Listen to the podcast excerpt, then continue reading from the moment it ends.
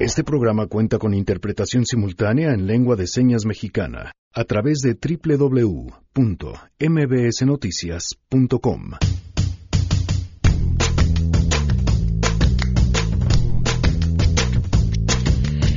Cuidar a un hijo, tener una familia no es exclusivo de las personas casadas o que conviven como pareja. Hoy en nuestra sección de asuntos de lo familiar, la adopción será el tema del que platicaremos. ¿Qué decisiones toman los adultos para, para ver eh, para cumplir su derecho a vivir en familia.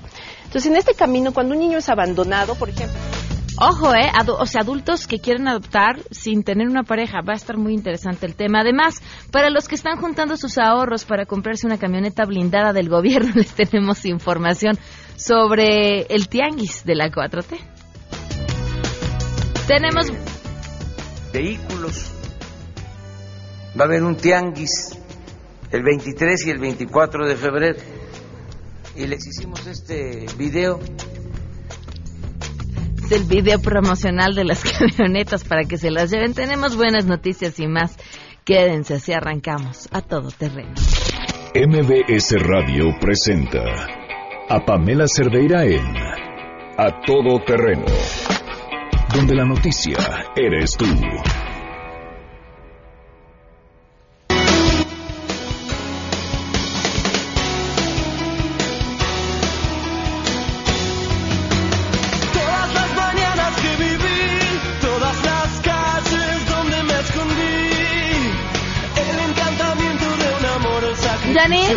Siento que esta semana has estado feliz. Tenemos música alegre toda esta semana. ¿Cómo estás? Buenas tardes. Pues sí, hermano, hay que darle buenas tardes a todos. Antes que nada, pues hay que darle alegría a la vida. a la vida, después de todo lo que pasa, un poquito de alegría. Y hoy propongo miércoles de rock en español. Ok. Abrimos con Fito Páez y Mariposa Technicolor. Y bueno, que nos digan qué les prende, qué les gusta y qué quieren escuchar de, del rock en España. Perfecto, arroba Janine MB. Gracias, Janine. Gracias. Janine, productora de A Todo Terreno. Noé Ramírez se encuentra hoy en la traducción e interpretación en lengua de señas. La pueden ver a través de www.mbsnoticias.com. Te dije Ramírez, discúlpame, Noé Romero está en la interpretación. Eh, ahora que haga la interpretación va a decir esta mujer es una bruta, me cambió el apellido, pero bueno, aquí está para que lo puedan ver a través de mbsnoticias.com con una excelente interpretación, para que puedan seguir el programa todas, todas las personas. Se anunció esta semana, bueno, ya se había anunciado, pero se dio a conocer más información sobre el tianguis del gobierno federal, es decir, pues estos vehículos que tenía la presidencia, eh, en su mayoría vehículos blindados, ves, hay vehículos, hay motocicletas y, demás, y bueno, pues se pondrán a la venta en lo que ellos han llamado un tianguis para quienes deseen adquirirlo. Me parece que es desde el nombre de este lugar en el que se pondrán a la venta estos vehículos, el ponerle tianguis es parte de un mismo símbolo característico de esta administración. Pero veíamos los datos y decíamos, bueno, ¿y estarán o no estarán en precio? Por ejemplo, hay un Audi A8 con blindaje 6 que es un modelo 2012, en 1.991.000 pesos. El precio original es de 6.335.000 pesos. Una camioneta X5 BMW también, blindada modelo 2013, en 762.000 pesos como precio de salida. Dicen el precio original era de 2.156.000 pesos. ¿Quién hizo este avalúo? La Secretaría de Hacienda. Le agradezco enormemente a Polo Cerdeira, quien es director de RUE, una empresa que justamente se dedica a eso, al blindaje de coches y también a la venta de estos eh, vehículos blindados, que nos acompañe esta tarde por teléfono. ¿Cómo estás, Polo? Muy bien, Pam, ¿tú? Bien. Oye, a ver, cuéntanos, ¿cómo, cómo, bueno, partamos de el blindaje, ¿cómo entendemos qué es cada uno de los niveles y por qué, según el nivel del blindaje, el vehículo sería mucho más caro?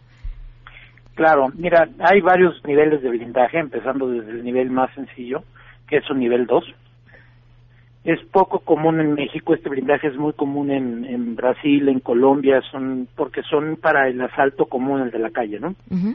Aquí en México se vende más el nivel 3, sobre todo en la Ciudad de México y área metropolitana, porque es el blindaje que se usa para defenderte de la delincuencia común. Resiste solo armas cortas, o sea, me refiero a unas pistolas calibres 22, 38, a lo mejor una Magnum 44, 9 milímetros, que es lo que trae comúnmente el ratero, sobre todo en la ciudad.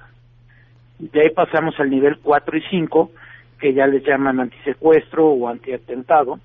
Normalmente estos niveles son para armas largas, estamos hablando de cuerno de chivo y R-15, que son rifles de asalto, y este y lo usan esto sobre todo políticos o muchos narcotraficantes. La, a diferencia de un ciudadano normal, pues el político o el, o el narcotraficante a veces vale más muerto que vivo y el ciudadano normal pues vale más vivo, ¿no? Hay que sacarlo y ver qué le sacamos y ver qué le quitamos.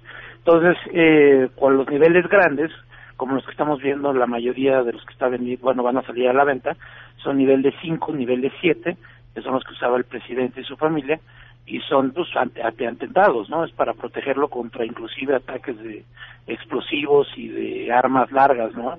Inclusive hasta un barret puede resistir un nivel 7. ¿Cuánto sube el precio de un vehículo, el blindaje, supongo va según el nivel? Mira, un nivel 3 empieza de 30 mil dólares y un nivel 5, por ejemplo, estamos hablando, depende de la empresa, pero puede ser entre 90 y 95 mil dólares y un nivel 7, 120 mil dólares. ¿Y qué pasa cuando son autos usados? Cuando son autos usados, el blindaje, al igual que el vehículo, tiene una depreciación. La, mm, si te vas contablemente, un blindaje de un automóvil se deprecia el 25% anual y en libros en cuatro años ya no tiene valor. Pero el mercado de los usados, la verdad es que ha ido creciendo mucho en México, se venden cada vez más usados, hay gente que no puede invertir en lo que cuesta un vehículo nuevo más el blindaje y, y, y, es un mercado muy interesante, ¿no? Eh, en algún momento decían que caducaba el blindaje, eso es mentira, los blindajes no caducan, sí pueden tener deslaminación en los cristales y eso afecta el blindaje, pero no caduca el blindaje como tal. Entonces sí se ha incrementado mucho el mercado de los blindados, pero van teniendo la misma depreciación que un auto, ¿no? El automóvil cuando tú lo sacas de la agencia pierde un 30% de su valor, que eso se saca entre lo que estás depreciando del IVA y del ISAN, y con el blindaje se hace lo mismo, se deprecia el 30% el primer año y el 20% los años subsecuentes, y de esa manera llegas a un precio, uno, lo que eh, vale a la compra y, y luego dos, el que puede dictar el mercado, o el que se puede ofrecer a la venta. Ahora, ¿están a buen precio los uh, vehículos que se están ofreciendo, que se ofrecerán en el Tianguis? Los que pudimos ver porque no, no se dio a conocer la lista completa. Claro, yo hice una comparativa de tres de los vehículos y los tres en están excesivamente caros. Inclusive, bueno, uno piensa que si vas a un tianguis dentro de vehículos, este, pues que puedas comprar un buen precio para a lo mejor hacer negocio o usarlos tú, ¿no? Tengo la comparativa de, por ejemplo, una Suburban eh, 2013 con un nivel de blindaje B7, que este es un blindaje excesivo, o sea, es, digo, sí, para el presidente yo creo que es el adecuado, pero sí es un blindaje muy grande, ¿no? Para una persona que vive en la Ciudad de México, este tipo de vehículos son demasiado pesados, este, gastan muchos frenos, eh, la suspensión es muy delicada, ¿no? Pero bueno, ellos están sacando que costó un millón ochocientos treinta y seis en el 2013, obviamente tipo de cambio y todo, este y que le están ofreciendo ahorita el precio de salida es de 878. Como es una subasta, pues obviamente esto la idea es que suba el precio, ¿no? Con los cálculos que nosotros hicimos depreciando el blindaje y este y viendo lo que vale el vehículo sin blindaje al día de hoy en la en la guía autométrica o en la IBC, que son las que se usan para saber el valor de un vehículo, eh, la camioneta sola sin blindaje a la compra está en 307.800 pesos si le sumamos la depreciación del blindaje, esta camioneta, para que, por ejemplo, si yo la fuera a comprar el día de hoy para vender un blindaje nuevo, para vender otro, yo la compraría en 542 y trataría de venderla en 638. Entonces, pues sí hay una diferencia de más de 200 mil pesos de mi valor de venta a lo que ellos pretenden vender esa camioneta, ¿no? Ok. Y lo mismo es con la BMW, la BMW está 224 mil pesos arriba de, de del valor que yo la vendería, ¿no? O sea, de un valor público. Inclusive si nos vamos al mercado, lo que si te pones a buscar en internet precios de una camioneta X5 con un blindaje similar, el mercado dicta que va desde 619 mil bueno, están anunciados desde, desde 619 mil hasta 700 mil pesos y ellos su, su, precio de salida es de 761, están arriba del promedio de lo que se están vendiendo hoy en día esas camionetas en el mercado. Ok, pues muy, te agradezco enormemente que nos des pues luz sobre este tema, sobre cómo viene y habrá que ver qué pasa en el dichoso tianguis. Muchísimas gracias. A ti que estés muy bien, muchas gracias. Igualmente. La pregunta del día, ¿qué les parece en otros temas la gestión del director de Pemex hasta el momento? Esto nos contestaron. Queremos conocer tu opinión a todo terreno. ¿Qué opinas de la gestión del director de Pemex hasta el momento? Me ha parecido un desempeño muy deficiente. Me parece que la persona no es la correcta para el puesto. Su perfil así lo demuestra. Existiendo tantos eh, ingenieros petroleros preparados, tanto en escuelas públicas como privadas en el país, escoger a una persona sin el perfil nos está costando muy caro a todos deja mucho que desear, está evidenciando falta de experiencia, falta sobre todo de, un plan estratégico de negocio de la, institución y únicamente está obedeciendo pues a las instrucciones que le da el presidente López Obrador. Es evidente que su desconocimiento está ya está dando resultados negativos en la institución. Ah, pero es que hay director de Pemex.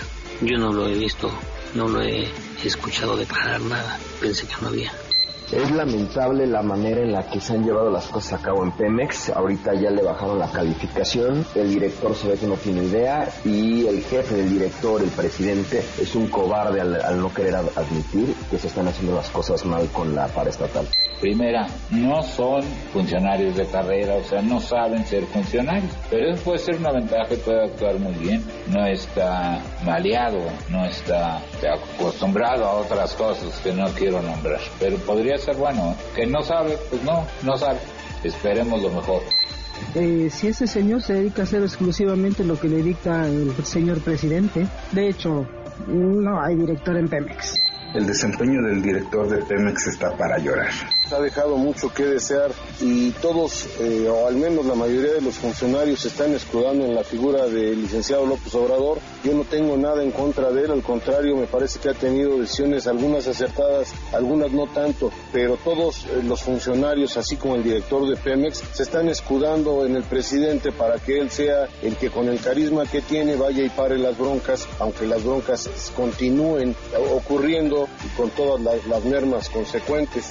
Ah, que hay director de Pemex, no sabía. Es muy pronto hacer evaluaciones del desempeño a tan corto tiempo. Esto normalmente se debe de establecer en un tiempo mayor. Por lo pronto las acciones conjuntas que ha estado tomando pues han mostrado una gran parte de todo lo que había y que el pueblo no conocía. ¿En serio hay director de Pemex? No, no, lo creo, no lo he visto. Y en serio, no hay mejores cuadros en Morena, en el gobierno de López Obrador para ocupar eso. En serio, no hay un excelente administrador, ingeniero químico para ocupar esa plaza. Increíble. A todo terreno para que les mandemos la pregunta del día y puedan participar con su opinión, el número es 55 33 32 95 85. Nos ponen su nombre y que quieren ser agregados a la lista de difusión y con gusto vamos a darles, eh, bueno, pues eh, la pregunta del día todas las mañanas y además los saludamos y les estaremos dando sorpresas más adelante. Hoy se cumplen un año, cuatro meses, 28 días del feminicidio de Victoria Pamela Salas Martínez.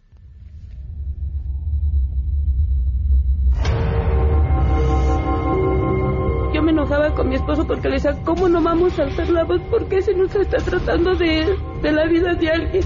Es mi hija y la mataron. ¿Por qué no debemos de pedir información? ¿Por qué no deben de estar ocultando cosas? Ocultando cosas? Victoria, pues nada. Ha pasado un año, cuatro meses, 28 días, dos administraciones. Seguimos sin justicia. Vamos con la información.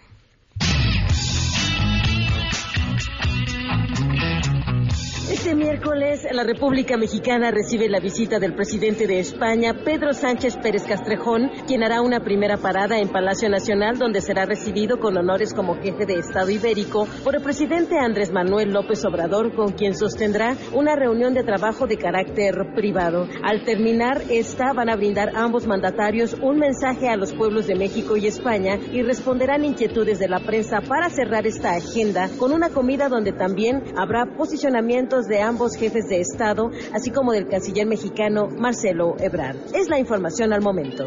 Pamela, buenas tardes para ti, para el auditorio. Te informo que ante el desabasto de vacunas contra el sarampión que dejó desprotegidos a 776 mil niños en 2018, la Secretaría de Salud alista una evaluación rápida de riesgos para analizar geográfica y demográficamente en qué zonas se encuentran los menores de edad con mayor inmunidad y las rutas de desplazamiento de este virus, para que en la próxima Semana De Vacunación que se va a realizar en febrero pongan énfasis en las entidades con riesgos. En entrevista, Hugo López Gatel, subsecretario de Prevención y Promoción de la Salud, aseguró que el desabasto de vacunas contra el sarampión fue de 776 mil dosis, las cuales ya fueron prestadas por Birmex y por Petróleos Mexicanos. Las vacunas que la administración anterior no adquirió eran combinados contra el sarampión y rubiola y sarampión y paperas. En su momento el proveedor argumentó que no había sido su responsabilidad, sino de la Comisión Federal para la Protección contra Riesgos Sanitarios, conocida como COFEPRIS, que no liberó a tiempo los lotes de las vacunas. Por ello,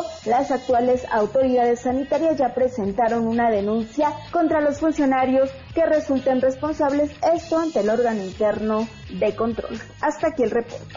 Pamela, muy buenas tardes. Autoridades ambientales y organizaciones de la sociedad civil informaron que las mariposas monarca establecieron 14 colonias en el actual periodo de hibernación en bosques de Michoacán y el Estado de México con una ocupación total de 6.05 hectáreas, lo que significa un aumento de 144% en relación al monitoreo de 2017-2018. Durante la segunda mitad de diciembre y la tercera semana de enero de este año, los investigadores detectaron ocho colonias dentro de la reserva de la biosfera mariposa monarca y seis fuera de ella. En la reserva, la colonia más grande con 2.46 hectáreas se registró en el ejido El Rosario y la más pequeña en el ejido Contepec, ambas en Michoacán, mientras que en el Estado de México se reportó una colonia mayor a una hectárea en el ejido El Capulín. Fuera de esta región, cerca del volcán Popocatépetl, se registró una colonia en el Estado de México que ocupó una superficie de 0.01 hectáreas. Asimismo, el 24 de enero se registró por primera ocasión una colonia de 0.07 hectáreas en el ejido Ojo de Agua en el Nevado de Toluca, Estado de México, informó René Cruz González.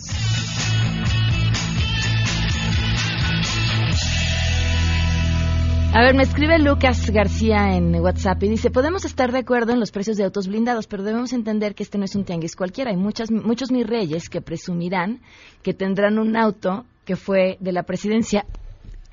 He de decirles que conozco muy poca gente que pueda desembolsar esa cantidad de dinero para un coche. Mi parámetro es muy pequeño. Pero pero lo poco que podría decir es que quienes tienen esas cantidades de dinero difícilmente estarían dispuestos a gastar 200, 300 mil pesos arriba de algo que está en el mercado para decir que traen el coche del presidente o que trajo el presidente. A mí me cuesta trabajo creerlo, pero bueno, ya veremos, ya veremos. Todo, todo esto al tiempo. Vamos con las buenas.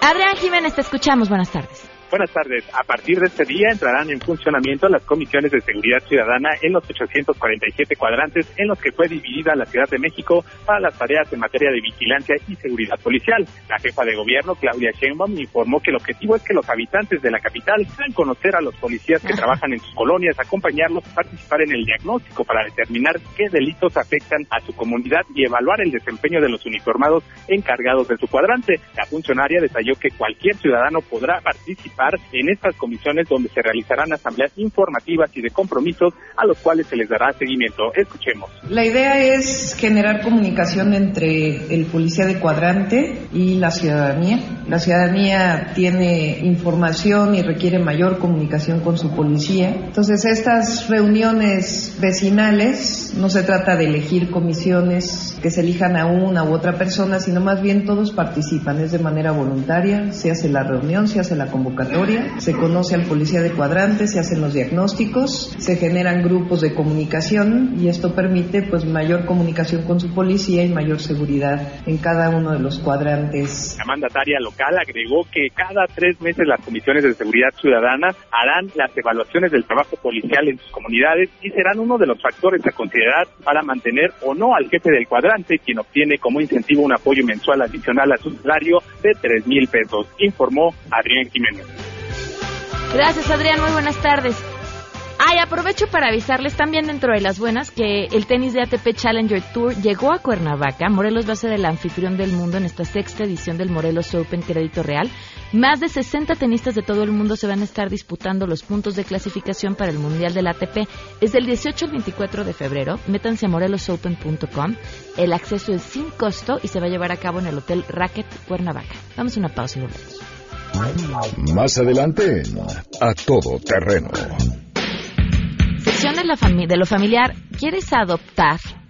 ¿No tienes pareja? Platicaremos sobre eso. Si te perdiste el programa A Todo Terreno con Pamela Cerdeira, lo puedes escuchar descargando nuestro podcast en www.noticiasmbs.com. Pamela Cerdeira regresa con más en A Todo Terreno, donde la noticia eres tú. Marca el 5166125. Porque hay nueve maneras de ver el mundo. Llegó la hora de conocerte con el Enneagrama a todo terreno.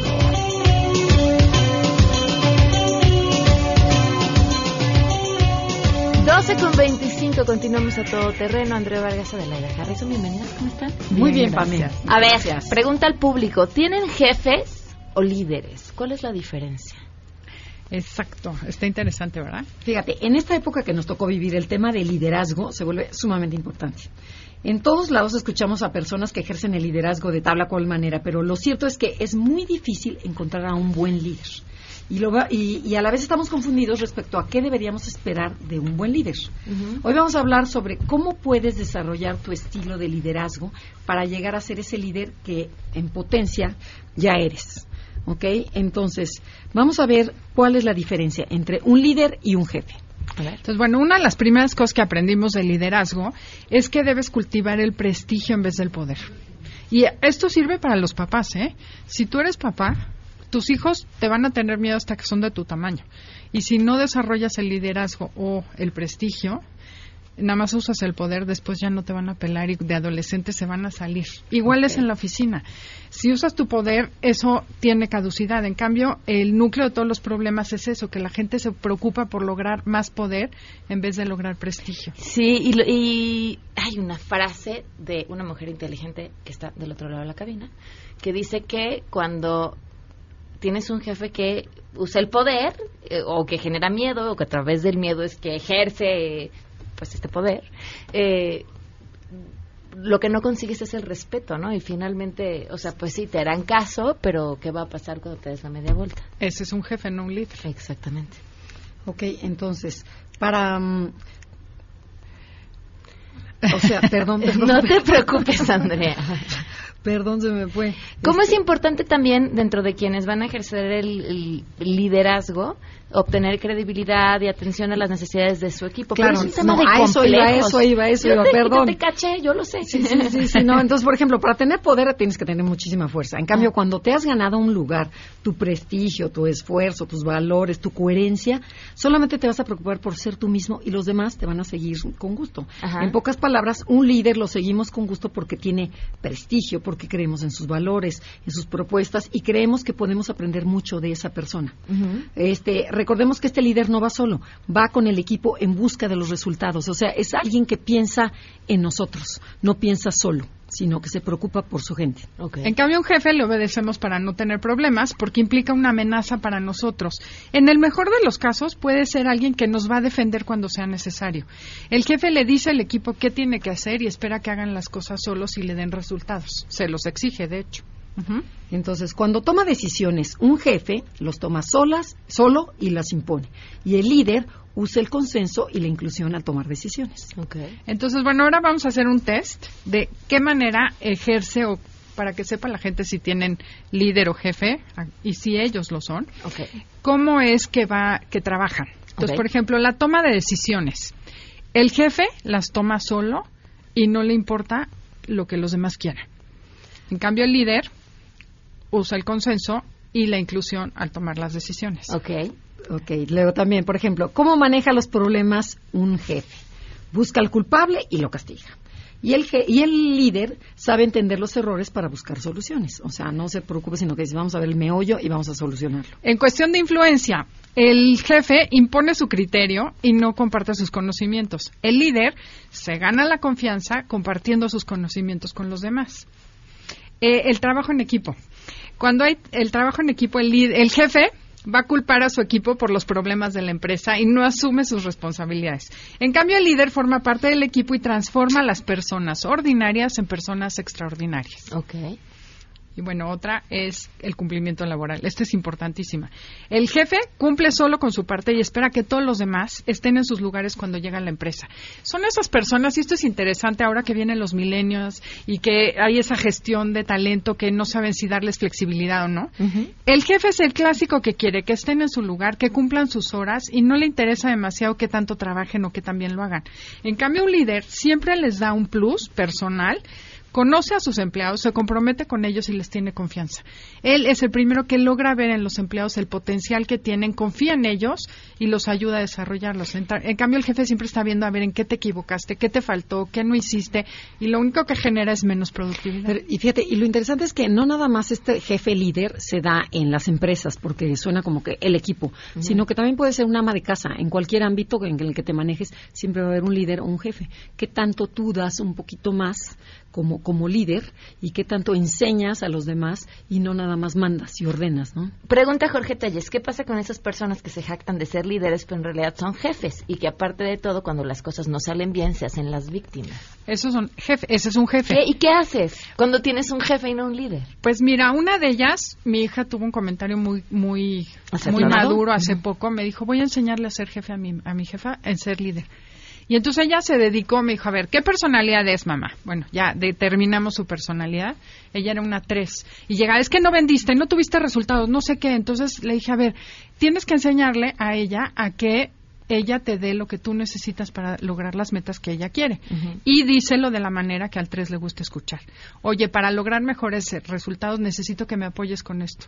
Fue su mejor amiga, ya se fue de la empresa, pero se fue porque la promovieron y logró un match perfecto. Entonces el chiste es que él vea qué personalidad tiene la otra gente, su jefe, y que aprenda a hablar como su jefe necesita que le hablen para que detone menos su ego y entonces salga su parte de crecimiento que hemos hablado, la mentalidad de aprendizaje. Y fíjate, yo las pocas ocasiones que he tenido jefes y no líderes, eh, me he percatado que lo que los mueve es el miedo. Un terror a que les quiten su puesto, un terror a no cumplir con su jefe, porque seguramente tienen también arriba un jefe y no un líder, eh, un miedo, miedo, miedo, complejos, complejos. Claro, complejos, claro. Y cuando el jefe ve que el subordinado sabe más, bueno, se apavora, ¿no? Se apanica. Y entonces manda más y da la orden y me, va- me voy. No hay comunicación, hay muy poco. Pues para que puedan hacer lo que hizo la hija de Ada, lo que tienen que hacer es escuchar Enneagrama los fines de semana, los sábados, en este espacio a las 12 del día, en esta estación a las 12 del día, y seguirlas en Twitter y en, Ins- y en Facebook. Y en Instagram ¿Y en ahora. Instagram también? Sí, sí, es, es arroba enneagrama guion bajo. ¿Tienen un Facebook Live a la una, va? Sí. Para que la Ay, sigan. Hoy a la exacto. una, Sí. exacto. En Enneagrama Conócete a la una vamos a hacer un Facebook Live. Para que, para que vamos a resolver todas las dudas sobre enneagrama, sobre las personalidades, o sea que de veras sí, conéctense. Muy bien, muchas gracias. Gracias a ti, Sí, Pam. Vamos a una pausa, volvemos.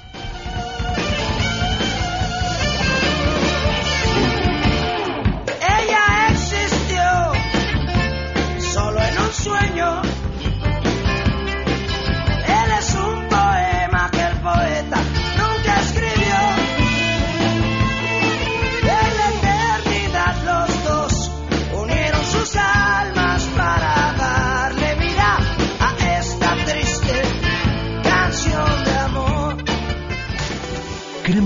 Conocer tus historias. Comunícate al 5166-1025.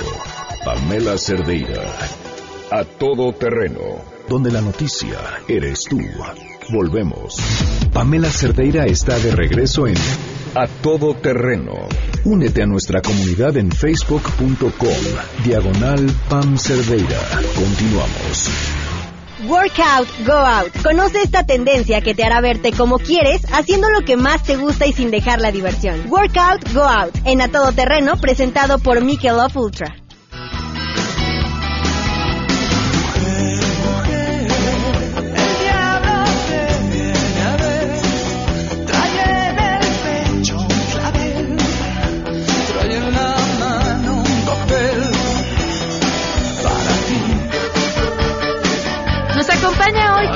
Actriz, modelo, presentadora. Bienvenida, ¿cómo estás? Muy bien, ¿y tú qué tal? ¿Cómo estás? Bien, gracias por acompañarnos. A ver, cuéntanos. ¿Cuál es tu día a día y cómo le haces para llevar un estilo de vida en el que todo quepa?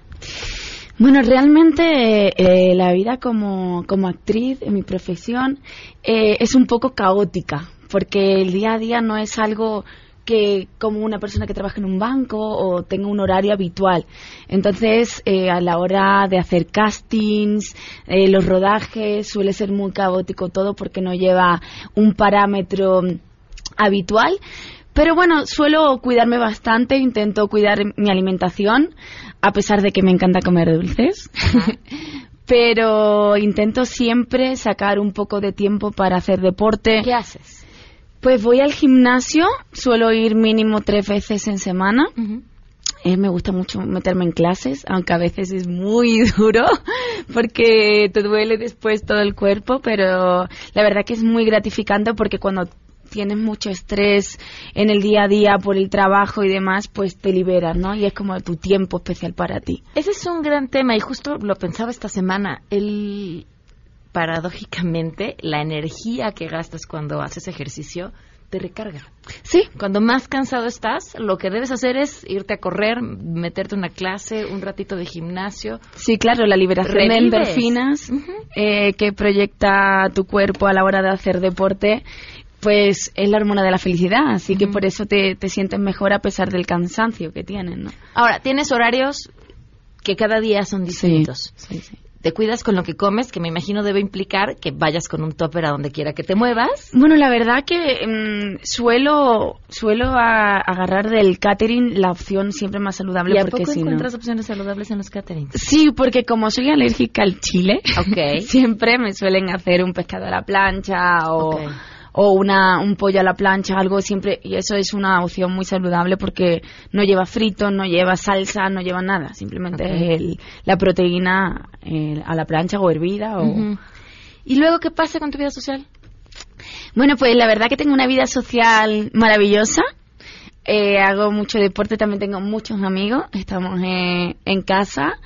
Eh, tengo un jardín en casa y vamos muchos y nos salimos, todo. Entonces, claro, a la hora de, de mantenerme, pues está la cerveza Michelob Ultra, que lo bueno que tiene es 95 calorías y a- con eso me permite cuidarme, cuidar mi cuerpo mientras me divierto con mis amigos y pasarla muy bien. ¿Qué consejo puedes darle a quienes están escuchando para llevar el equilibrio en la vida?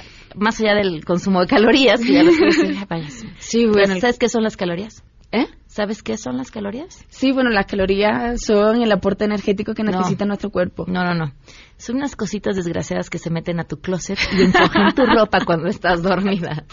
Bueno, más bien. allá del tema de las que... Por eso es bueno que una cerveza tenga pocas calorías Sí. para que sean menos las que se metan a tu closet. Exacto. Y, y te puedes tomar tres en vez de una. Eh, ¿Cómo, ¿Cómo llevar el equilibrio en la vida? Porque, a ver, bien, para tu trabajo es importante mantenerte fit. Sí. Para mm, tu trabajo también es importante que tengas tiempo para dedicárselo, pero, pa- pero al final la vida es la vida y es eso que pasa mientras estamos trabajando, mientras estamos concentrados en otras cosas. ¿Cómo, cómo llevarlo equilibradamente? Pues yo creo que es muy importante mentalizarte a ti mismo de que tienes que cuidar tu mente y tu cuerpo a la misma vez. Entonces, para cuidar tu mente necesitas enriquecerte de muchas cosas, de tus amigos, del trabajo, que disfrutes lo que estás haciendo, del día a día, o sea, no saturarte. Primero, el estrés engorda muchísimo. O sea, es algo que, que, que todo el mundo que tiene estrés, como que todo lo que comen engorda. Entonces creo que todo en exceso es malo, pero hay que hacer de todo en esta vida. Y a mí me encanta, por ejemplo, los dulces, me gustan mucho. Eh, me gusta mucho salir, tomarme mi chela, eh, de repente me gusta la pizza, me encanta. Entonces, ¿qué pasa? Yo lo como todo, lo hago todo, pero llevando una, una rutina de entrenamiento que me lo permite y tampoco excediéndome En el consumo de nada. Entonces yo todos los días me como mi pastillita de chocolate o mi gomita o mi pero un- una porción pequeña. Entonces eso te hace poder todos los días a- hacerlo así. Carmen vino y nos dejó con hambre y con sed. Muchas gracias, Carmen, por habernos acompañado. Oye, quería comentar porque mm, ahora mismo estoy en el rodaje de una serie. Ok. ¿Cómo se llama? Que se llama El último dragón. Ok. Eh, tengo un personaje muy chulo. cuando salga me gustaría que todos la vieran. Va a ser una serie que va a dar mucho que hablar. ¿Cuándo sale? Pues sale en junio. ¿Y por dónde se va a poder ver? Pues aún no te puedo decir exactamente porque está en términos de ventas y demás, pero eh, creo que la plataforma de Televisa se va a poder ver. Pero eh, lo que quiero es que todo el mundo la vea, que me sigáis en Instagram, mi Instagram es Carmen Muga y así podéis ver mi estilo de vida y podéis seguir mis consejos que voy dando poco a poco. ¿eh? Muy bien, gracias Carmen. Gracias a ti. Damos una pausa y volvemos.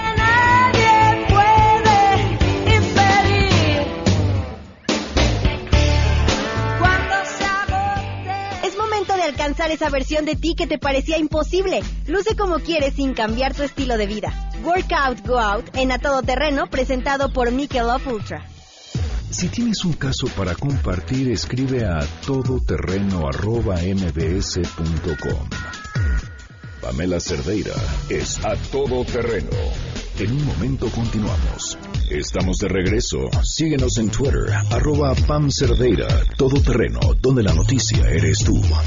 Continuamos.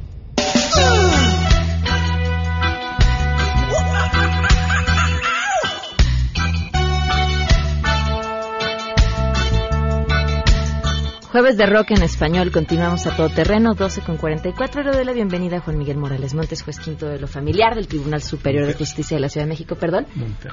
Monter, per- perdón, Monter, Morales Monter. Monter. Discúlpame. No, no. Hoy ¿cómo estás? Gracias, bien. No, si hoy ando bárbara, a todo mundo le cambiaba el nombre. Tienes derecho a llamarme Paola cinco veces.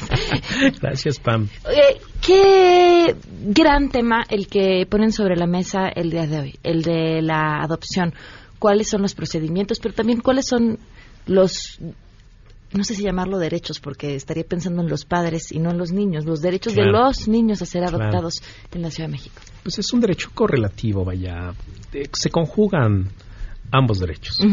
Sin duda, el que hay que tutelar es el derecho de- del niño, niña o adolescente a ser integrado a, a- a una familia.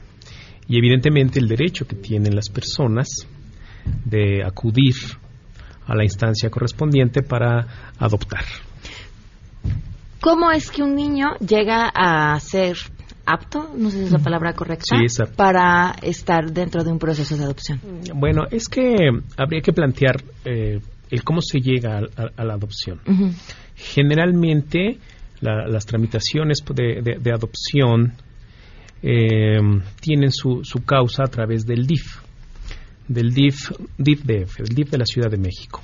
El DIF tiene un- una, una lista, una relación de niños ya prácticamente susceptibles de darlos en adopción.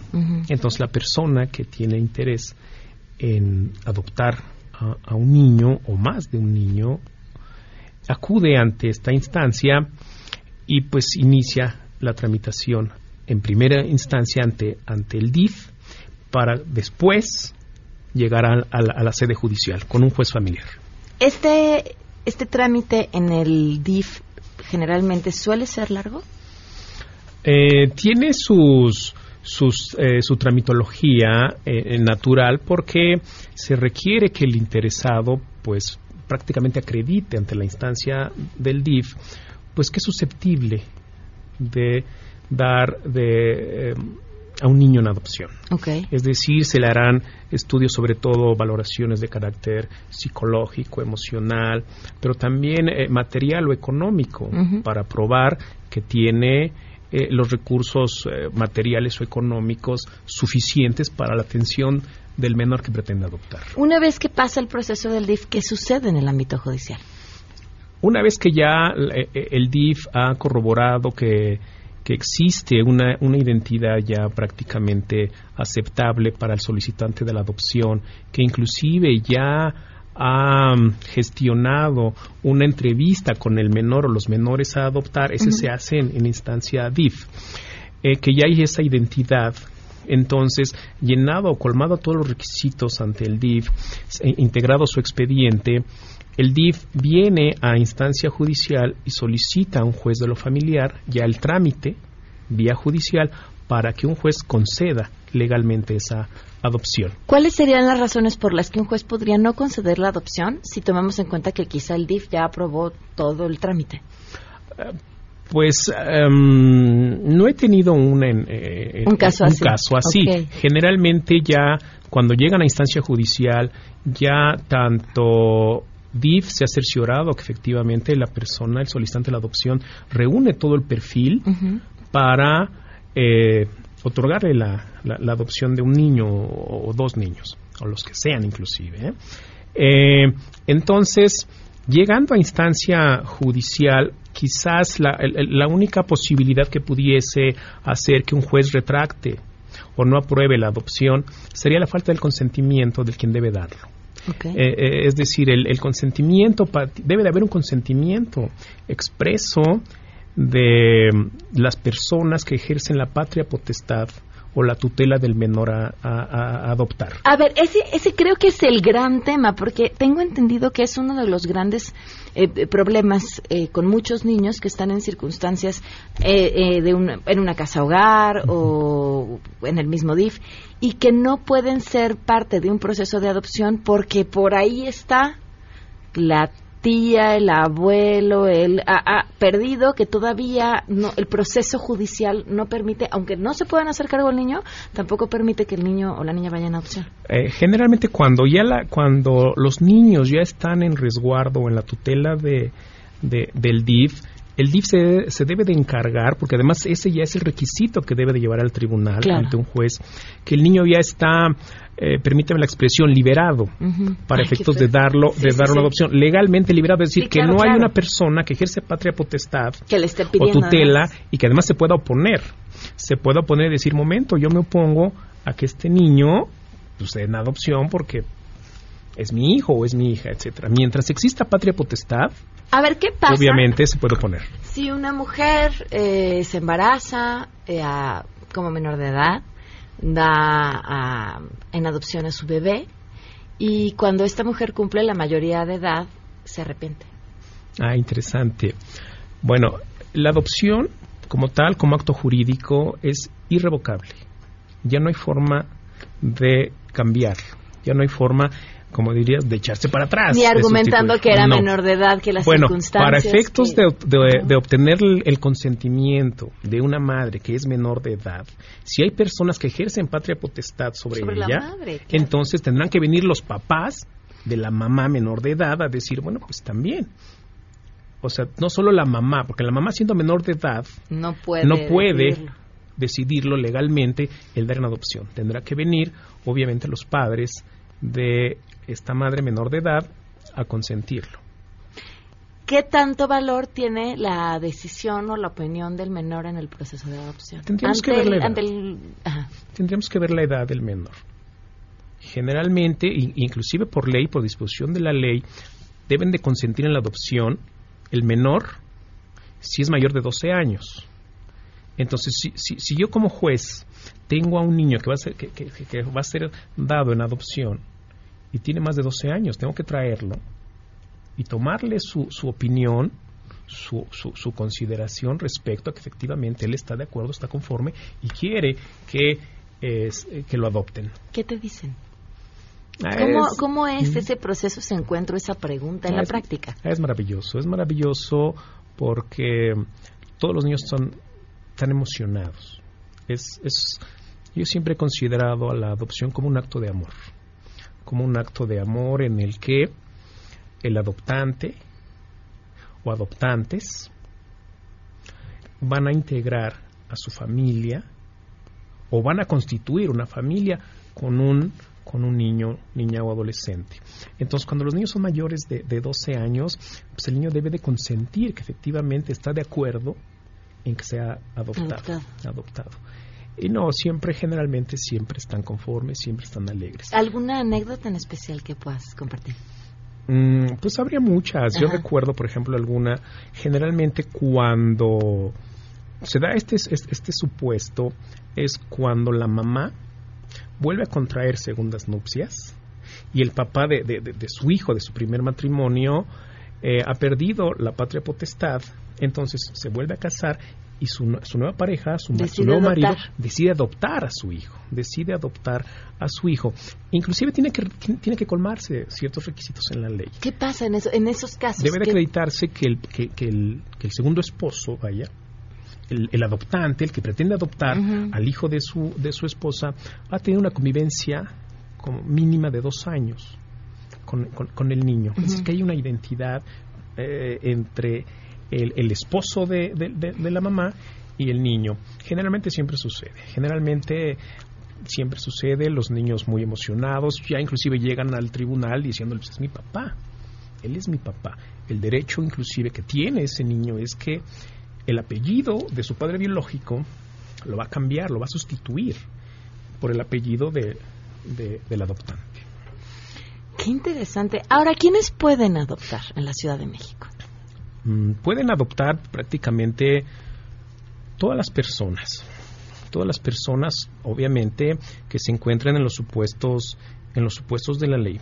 Pueden adoptar los cónyuges, los esposos, los concubinos, pueden adoptar. Obviamente, si es una adopción de esposos o de concubinos, tiene que consentirla a ambos. No puede, eh, si están casados, pues, decir el marido, yo quiero adoptar, y la esposa dice, no, yo me opongo. En ese supuesto pues, no, hay, no hay adopción. Porque recordemos que el sentido de la adopción es integrar A la familia. a la familia. Entonces, si la esposa no quiere, ahí no hay adopción. Eh, los concubinos es exactamente lo mismo.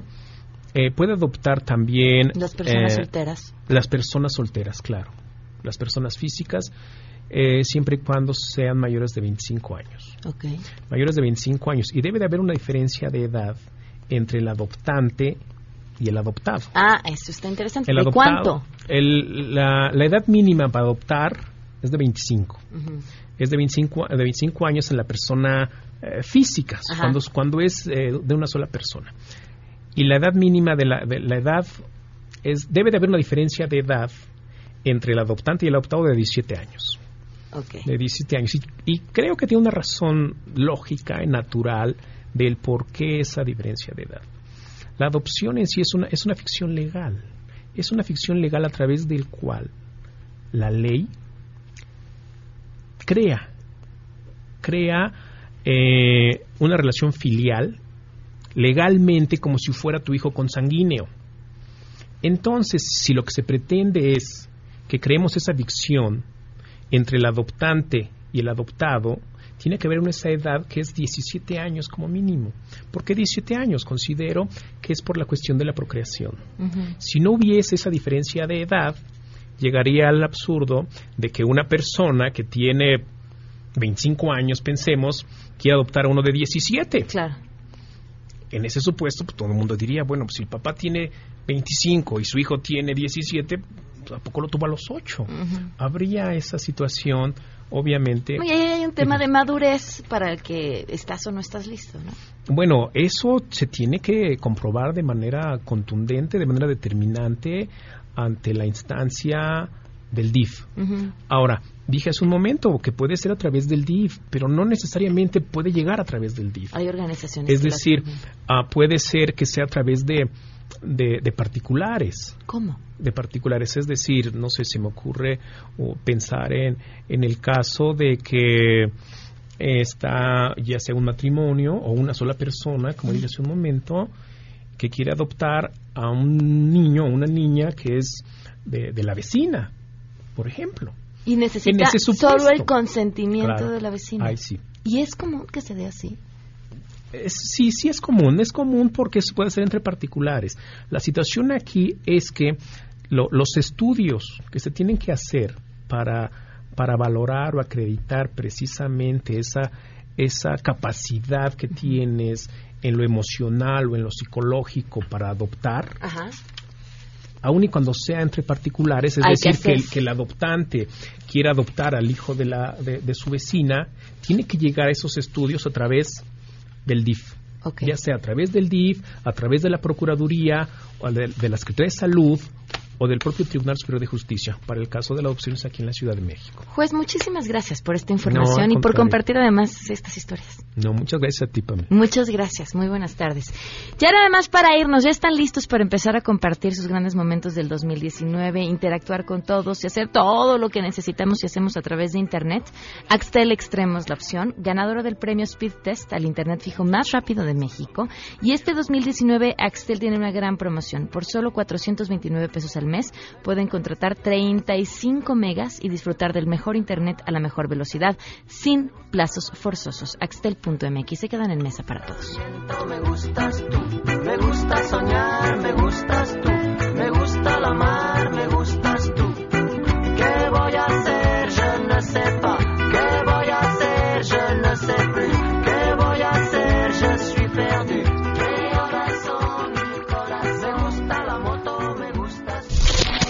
MBS Radio presentó a Pamela Cerdeira en A Todo Terreno.